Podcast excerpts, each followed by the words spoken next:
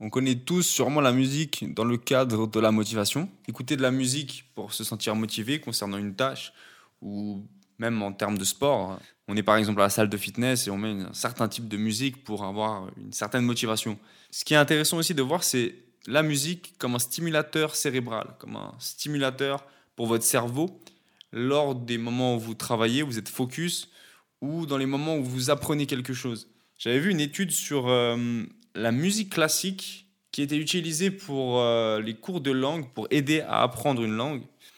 Et apparemment, le fait d'étudier la langue en question avec en arrière-fond une musique euh, classique aidait le cerveau à se rappeler de ce que la personne avait appris lors du cours. Il faut voir la musique comme une dopamine, comme une stimulation pour votre cerveau. Et pour ce genre de musique-là, allez voir et faire un tour sur euh, YouTube par exemple ou Spotify en tapant euh, dopamine music ou euh, happiness music ou même musique classique et faites-vous le test chez vous de, travailler, de faire des séances de travail focus avec une musique derrière-fond de ce genre. Le rap, c'est super conseillé pour tout ce qui est sportif, défoulement et tout ça, mais de manière générale, avoir, même pas que le rap, mais avoir des paroles en plus sur la musique, c'est pas forcément conseillé dans un état de, travail ou de, réflexion.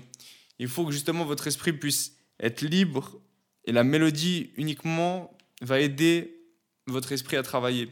Plus que si encore il y a des paroles qui vont entrer en même temps en collision, on va dire, euh, avec votre esprit. Pour tout ce qui est sport et tout ça, c'est égal, trouvez votre motivation, peu importe la musique.